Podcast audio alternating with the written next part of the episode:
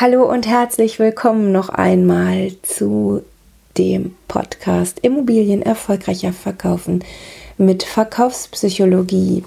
Ja, ich nehme hier jetzt noch mal ganz kurz Bezug auf die vorangegangene Folge. Und zwar ging es da ja um das Thema Reaktanz. Und ähm, da möchte ich gerne noch eine kurze Ergänzung dir geben und zwar hatte ich in der vorangegangenen Folge das, äh, die Reaktanz ja ausschließlich auf den Immobilienverkauf ähm, gemünzt. Und ich möchte noch kurz äh, sagen, dass du natürlich dieses, äh, ja, du kannst das, äh, dieses Thema natürlich auch benutzen, wenn du bei einem Kunden bist und eine neue Ak Immobilie akquirieren möchtest.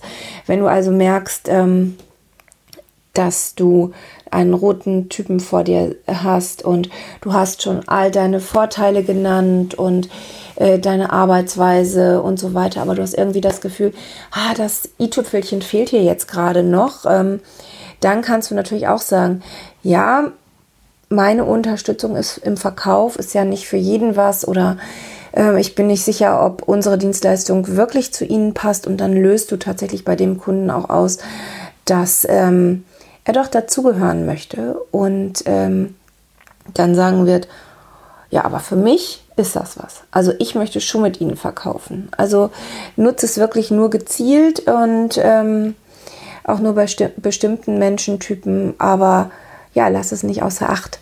Das äh, kann dir wirklich gute, ähm, ja, gute Vorteile bringen. Also in dem Sinne nochmal alles Liebe für dich. Bis bald, deine Bettina Schröder.